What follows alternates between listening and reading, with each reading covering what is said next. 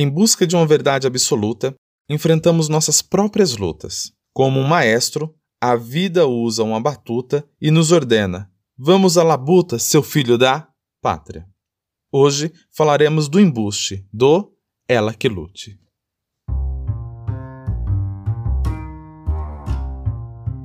Nosso linguajar é nato, não estamos falando grego. Aqui falamos como aprendedores colaborativos sobre aprendizagem significativa, criativa, organizacional, filosofia, pedagogia, psicologia. Matite Vômenos, o olhar de aprendiz e um pouco de Diz que me diz. Sejam todos bem-vindos ao nosso podcast. Olá, olá, você que nos ouve, seja muito bem-vindo ao nosso episódio de número 13. E aí, o Elder, belezinha, meu caro? Para uns, ele é um número que não traz muita sorte, para outros, ele traz muita sorte, mas para nós é o número do episódio que estamos mais uma vez nessa querida Podosfera. Então, meu querido, fala você. Então, rapaz, três episódios, hein? Chegamos aí a essa marca. Que bom que a gente tá gostando de fazer isso. É um prazer sempre falar com você, é um prazer sempre conversar sobre nosso aprendizado com os ouvintes porque a gente acaba aprendendo de novo, né? A gente acaba reforçando aquilo que a gente aprende. Então, de fato, é muito gostoso estar aqui falando mais uma vez e vamos falar então, vamos à luta, né? Vamos à luta, falar sobre como travar as nossas batalhas diárias. Bom episódio para você, bom episódio para todos.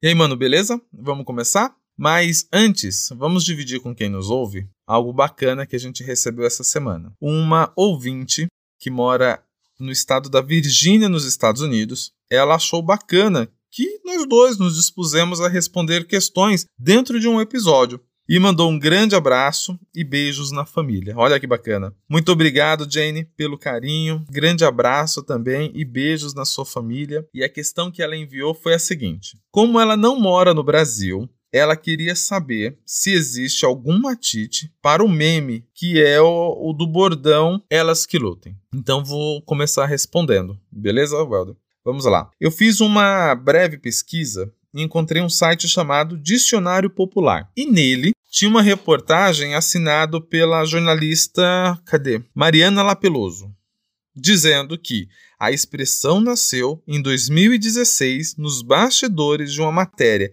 em que a Geise Arruda fez ao lado da Graciane Barbosa. E quando ela publicou a foto desses bastidores, ela usou a legenda com a frase: Elas que lutem. Isso para falar sobre o trabalho que dá para ter um bumbum duro. Pasme! Elas que lutem é sobre não ser um bunda mole, no sentido literal da coisa, cara. Vamos lá. Penso que ser um bunda mole por si só já é um bom matite. Mas como não estamos falando sobre o prisma apenas do Diz que me diz, creio que quem nos ouve gostaria de ouvir também sobre o prisma do matite mesmo, aquele da aprendizagem. E daí, caçando em minhas memórias sobre o que é lutar para mim, lembrei de outro meme, aquele que diz assim: Pronto, chega dos dias de luta, bora para os dias de glória. Fazendo uma referência à canção dos meninos, lá de Santos, no litoral sul de São Paulo, o Charlie Brown Jr. E daí, como era uma pessoa conhecida, tomei a liberdade de perguntar o que seria estes tais dias de glória. E a pessoa me respondeu o seguinte: que seria quando ela conseguisse os tais dias de glória. E a pessoa me respondeu assim: será quando eu tiver comprado um carro, uma casa e ter aquela família linda de comercial de margarina. Isso te lembra alguma coisa? Sim. O episódio número 8 o fardo. Se você está chegando agora, fica aí o convite. Visite o nosso episódio número zero para saber quem somos, o que é matite, o que é matite vôminos e também visite o episódio 8 para saber o que é esse tal de fardo. Mas continuando. Por educação, eu me calei, mas no interior do meu interior ecoava uma canção dos paulistas também, da banda Ira. E na canção Dias de Luta, que diz: se sou eu ainda jovem, passando por cima de tudo, se hoje canto esta canção, o que cantarei depois? E mais para o final ele vai dizer o seguinte: só depois de muito tempo comecei a refletir sobre os dias de paz, sobre os dias de luta. Velho, isso é um clássico do rock nacional dos anos de 1980, que nos conduz a inúmeros matites. Toda essa história para te perguntar: quando somos jovens, passamos por cima de tudo, pela glória das coisas, e só com mais matite é que entendemos que estar em paz é a melhor canção que poderemos cantar depois? Ei, rapaz, que, que tema interessante. Luta é algo que está presente na vida de todos nós. Todos nós temos a nossa luta diária. Não é à toa que é um símbolo muito forte para todos nós, está carregado na nossa fala. Você puxou aí, por exemplo, é a questão de é, ele que lute, né? Ela que lute, uma expressão que ficou muito popular ultimamente e que veio de uma outra que você citou aí, que é não ser um bunda mole, né? Veio de, uma, de um contexto onde estava se falando em manter o, os glúteos duros, né? É, saudáveis, vamos colocar assim. E de fato a luta é algo muito comum. A gente ouve expressões como essa o tempo todo. Você que lute, ele que lute, ela que lute. Vamos à luta. Nossa, fulano é muito guerreiro, muito guerreira. Então a gente vê que a luta ela tá presente na nossa fala né, o tempo todo demonstra que a luta são as dificuldades que a gente enfrenta. Tem essa, essa explicação. Né? Então a luta, por vezes, é as dificuldades que a gente enfrenta é, no nosso dia a dia, os desafios diários, que não necessariamente a gente escolhe, eles encontram a gente, né? os desafios do dia a dia. A luta pode estar relacionada a coisas que a gente escolhe fazer, né? então tudo na vida, costumo muito dizer isso, tudo na vida tem um preço. Tudo que você quer, tudo aonde você for, o que você desejar fazer, vai ter um preço. Como, por exemplo, deixar o seu corpo sarado, bonito, né, saudável, isso tem um preço, como todas as outras coisas na nossa vida têm um preço. Muitas das vezes pagar esse preço pode ser considerada luta. E eu penso numa terceira definição aí de luta, que seria quando a gente entra em conflito com as pessoas. Então tem essas três definições, pelo menos na minha cabeça. A luta da, da, dos desafios diários que a gente tem, a luta do, do preço que a gente tem que pagar pelas coisas que a gente deseja e a luta dos conflitos que a gente entra com as pessoas, né? E aí muito interessante, né, nessa, nessa provocação inicial que você fez, a questão do não ser um bunda mole que você falou, né? Veio daí a expressão ele, ele que lute. E eu entendo que você que lute, ela que lute, não ser um bunda mole, é, aponta pra gente essa ideia de que tem coisas na vida que só eu posso fazer por mim. Tem coisas na minha vida que só eu posso lutar, não tem jeito. Ninguém vai lutar por mim, ninguém vai vencer ou travar as minhas batalhas por mim. Tem coisas que só eu posso fazer por mim. A ideia aí do, do exemplo que você deu de treinar o seu corpo, de, de moldar o seu corpo, cara, é algo que só a gente pode fazer. Existem várias é, opções milagrosas sendo oferecidas aí, né? Remédios, choque, dietas milagrosas e tudo mais. Porém, o que, o que resolve mesmo é a gente pagar o preço. Pagar o preço de é se exercitar, comer menos, é, é se disciplinar. Se esse é de fato o nosso desejo. Então, é, eu achei um exemplo bem interessante esse que, que você usou aí, né? E é uma coisa que só a gente pode fazer pela gente. Ninguém pode fazer por nós.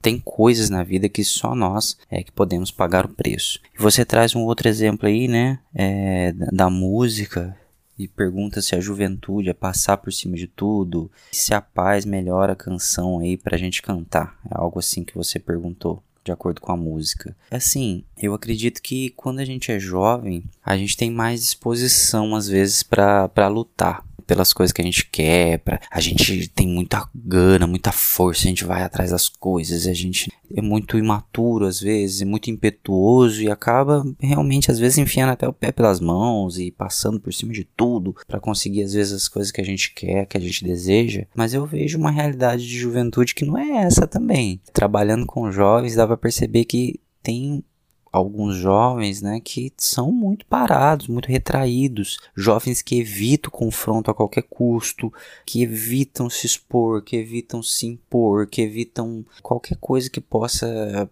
apresentar luta, apresentar possibilidade de confronto, eles evitam. Passar por cima de tudo para conseguir as coisas que a gente quer não é saudável, porém evitar o confronto a todo custo também não é saudável. É, eu acho que o desafio da maturidade, à medida que os anos vão passando, é você achar esse equilíbrio na, na, nas suas lutas, saber que aquilo no amor e na guerra vale tudo, é, não é por aí, mas também não é aquilo que a paz a qualquer custo, também não é legal. Então você saber que às vezes vai ser inevitável você travar algumas batalhas, às vezes vai ser inevitável você entrar em conflito com as pessoas, mas que tá tudo bem com isso, faz parte da vida.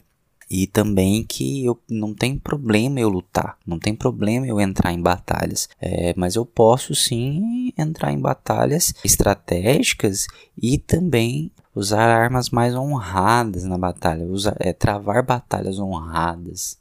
É, eu não preciso tudo e me, me valer de todos os meios para vencer as minhas batalhas. Eu vou aprendendo isso durante a minha evolução.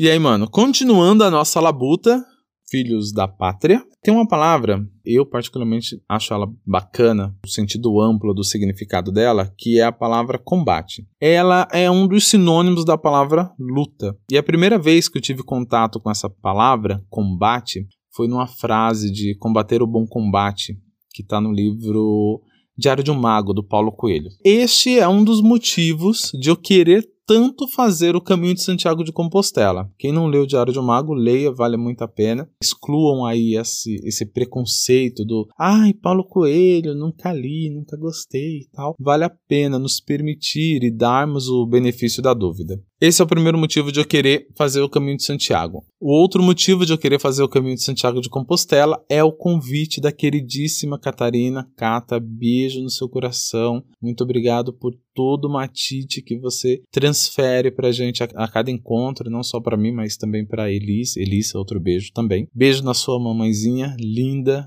é a coisa mais fofa do mundo vê-la fazendo o suru dela. E chega de beijo, acho que já estourei as cotas de beijo do episódio. Mas vamos lá.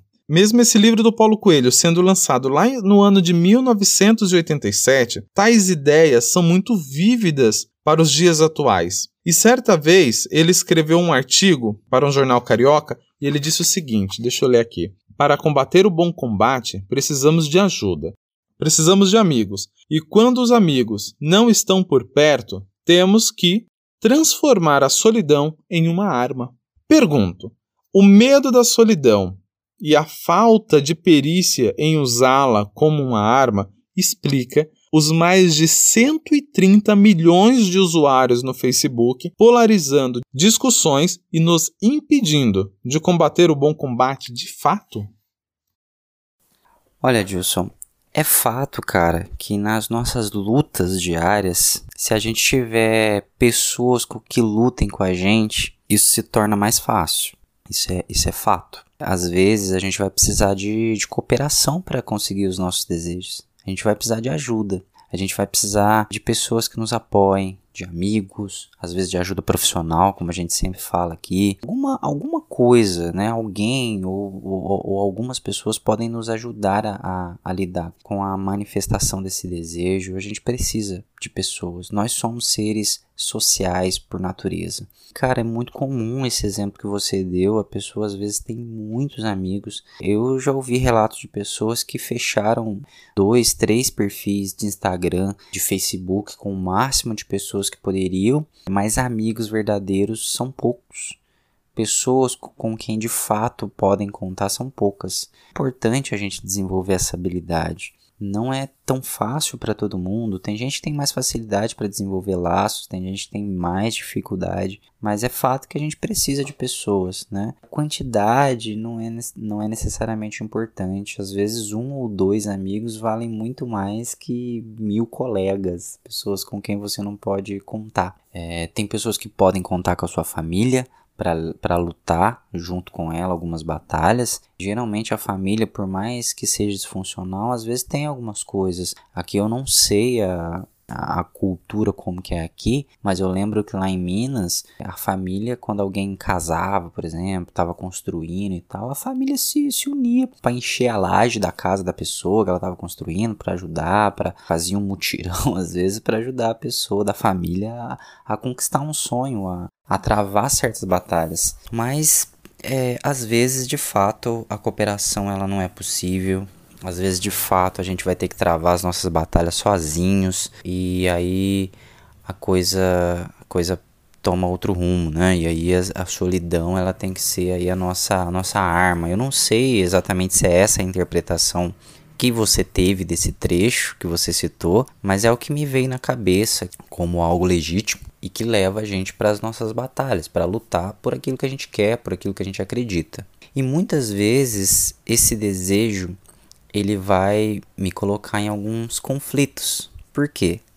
O meu desejo em algum momento vai esbarrar no desejo do outro. Quando o meu desejo entra em conflito com o desejo do outro, aí as guerras acontecem. Né? Então, assim, a gente falou da, da, de batalhar nas dificuldades que a gente tem na vida, que são aí as nossas necessidades, buscar sanar as nossas necessidades. Uma outra questão aí da luta é quando a gente tem que entrar em luta de fato contra outras pessoas, é, metaforicamente falando, para poder fazer o nosso desejo prevalecer, né, para fazer valer aquilo que a gente acredita, que a gente quer.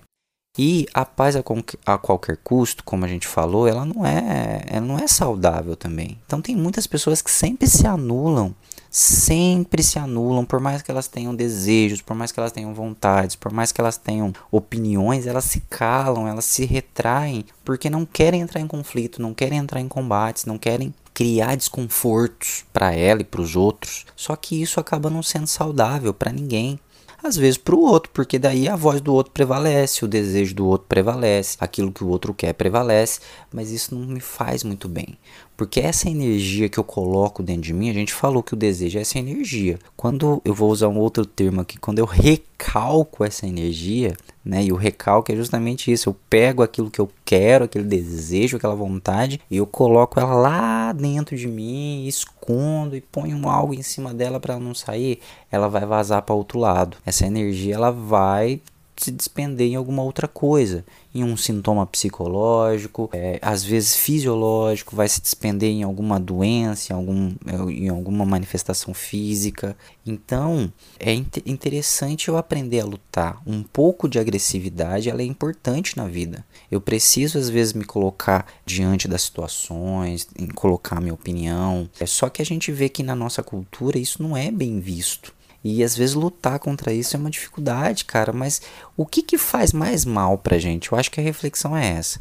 Vai fazer mais mal para mim eu segurar minha onda, eu, eu suprimir essa minha energia, recalcar essa minha energia do meu desejo, da minha vontade pelas coisas, vai, isso vai me fazer mais mal ou vai me fazer mais mal criar o conflito, criar a situação desconfortável no momento? Porque, cara, tudo tem um preço, mas tem às vezes algumas coisas que são mais caras do que outras. Eu particularmente acredito que você não lutar pelas coisas que você quer, você não lutar pelo seu desejo, ele é mais danoso para você do que você criar o conflito. Às vezes, para resolver um conflito, você tem que criar conflito. É, não tem como fugir da luta o tempo todo, não tem como fugir da briga o tempo todo. Uma hora você tem que enfrentar a briga. Uma hora você tem que enfrentar a luta. E é aí que, que vem a, a ideia de que você pode sim é, usar de, uma estrate de estratégias mais honradas para você lidar com as questões, né? Uma imagem que me vem aqui na cabeça também é a imagem de dois personagens clássicos do D&D. O D&D é o Dungeons and Dragons, é um, um jogo de RPG, jogo de interpretação de personagens, e nesse jogo você pode escolher uma classe, a classe do seu personagem, e você interpreta esse personagem no jogo. É algo muito legal, muito bacana. Em algum momento a gente pode até explicar melhor como é que funciona. Mas dentro do D&D clássico, que, que é medieval, né? É, é, aquelas histórias fantásticas medievais. Tem duas classes de, de personagens que são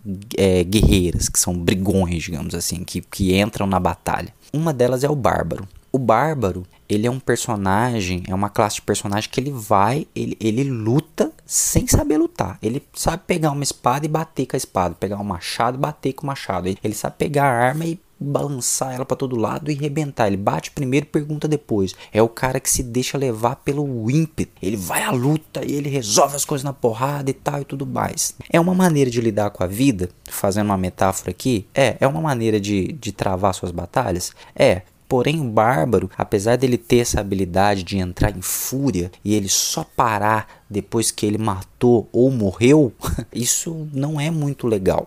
Por quê? Porque ao final dessa fúria, ao final desse frenzy, ele tá esgotado, ele tá vulnerável, ele fica mais fraco, ele se machuca muito com isso também. Na hora é, da, da, do frenesi da batalha ali, ele não sente muita coisa, mas depois ele sente as consequências. Já a outra classe de personagem que tem nesse jogo, o guerreiro, o guerreiro é alguém que aprendeu a lutar. Ele teve um treinamento militar, ele foi treinado em como usar, ele sabe usar as armas, né? Ele sabe estratégias de batalha, estratégias de luta, ele sabe bater aonde machuca, ele sabe é, se defender, ele sabe lutar de forma estratégica. Então, assim, o guerreiro, nessa metáfora que eu estou construindo aqui, ele seria é, a, melhor opção. É, por quê? Porque você pode travar suas batalhas de forma estratégica né, como a gente tem falado aqui. Como que isso pode acontecer? Primeiro, eu acredito que a gente pode escolher as nossas batalhas. Tem batalhas que realmente não precisam ser travadas. Tem aquelas batalhas que você fala assim, rapaz, eu não preciso mexer nisso, sabe? Não vou me desgastar com isso, não, sabe? Principalmente batalhas em que teria que modificar outra pessoa. Dificilmente você ganha batalhas assim. Dificilmente modificar o outro não dá. Eu só consigo modificar em mim. E olhe lá.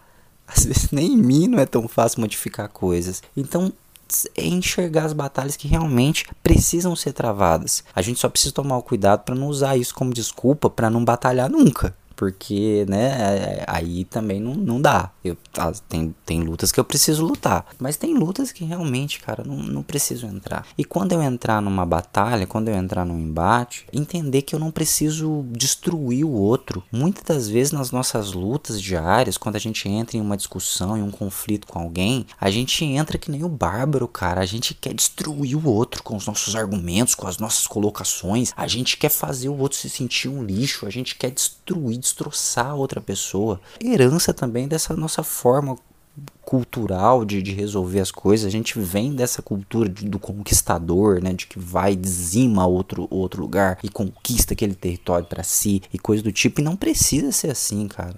Dá para batalhar de forma justa, de forma honrada. Dá para você atingir os seus objetivos sem estragar, sem, sem destruir o outro. Dá para ser negociado, Dá para você não fazer papel de bobo, de deixar o outro vencer, mas sem se anular também. Isso é possível. É um outro exemplo que me vem aqui é justamente das artes marciais. Você faz judô, talvez você possa até falar melhor do que eu sobre isso. Mas dentro das artes marciais nós temos a luta. Nós, nós temos que entrar. Tem um momento de lutar com outra pessoa. Mas é uma luta honrada. A gente bate, a gente machuca mesmo, né? Eu, eu fiz karatê um tempo. E eu me lembro que a gente chutava, a gente batia, a gente eh, aplicava os golpes. Mas é com respeito, é com honra. A gente não usa golpe baixo, a gente não. A gente tem um vencedor e às vezes um perdedor, mas assim, é sempre com respeito, né? É sempre com, com honra. E eu acho que é por aí, eu acho que dentro das nossas lutas diárias aí, às vezes o conflito é inevitável, mas dá pra gente pensar em estratégias pra gente vencer a luta. Porque senão acontece da gente perder a razão, como a gente fala, é, usa por aí. Às vezes eu me deixo levar pela raiva, pela agressividade desenfreada e eu perco a razão. E aí eu perdi a razão e eu acabo perdendo a luta também. Ou então eu ganho a luta, mas aquela luta não tem sabor de vitória. É quando alguém fala assim, olha, você venceu. E aí você percebe, putz, Acho que eu exagerei. Acho que eu passei do ponto. Então, assim, eu acredito que nas nossas batalhas diárias, quando a gente tem que lutar sozinho, a gente pode se valer dessas coisas. Então, para fechar, saber escolher suas batalhas. Tem batalhas que não precisam ser travadas, que só vai dar desgaste, ninguém vai sair ganhando com isso. Quando a batalha for inevitável, ou porque eu quero conquistar alguma coisa, eu quero valorizar o meu desejo, ou porque a batalha chegou em mim das minhas dificuldades diárias, lutar como guerreiro, usando estratégias honradas, usando formas legítimas de vencer as minhas batalhas, escolhendo a melhor forma de discutir, ouvindo o outro também, tendo empatia, é, não querendo sobressair sobre o outro, não querendo sobrepujar o outro, não querendo destruir o outro, mas tentando ver a melhor forma dos dois saírem ganhando, né, do, dos dois terem aquilo que querem. Quem sabe às vezes, né, o meu inimigo pode até se tornar o meu amigo, é muito comum isso também também nas histórias que a gente ouve, né, nos filmes que a gente assiste. Às vezes, por um objetivo comum, a gente se une ao, ao, ao nosso inimigo, entre aspas, né, para atingir um determinado objetivo. Quem sabe é uma possibilidade também. Bom, eu acho que é isso. Eu espero ter respondido aí a, a sua colocação. Acho que é isso.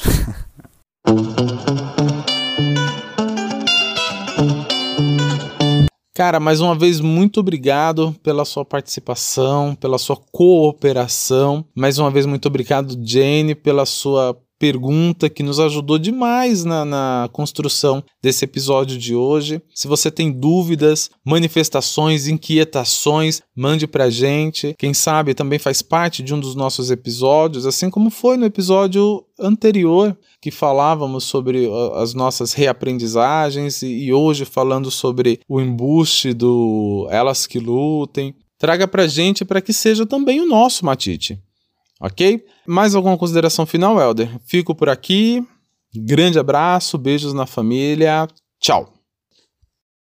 Bom, chegamos ao final então de mais um episódio. Eu espero que esse compartilhar do nosso aprendizado, da nossa luta diária, possa contribuir de alguma forma para a sua luta diária. Queria agradecer aqui a, a ouvinte aí dos Estados Unidos que, que mandou pra gente aí essa pergunta e que deu uma pauta pra gente aí também. Faça isso você também, se você quiser. Pergunte pra gente, no, no, na medida do possível a gente re, tenta responder aqui dentro dos episódios. Mais uma vez, obrigado por ouvir até aqui. Até a próxima. Forte abraço. Até mais.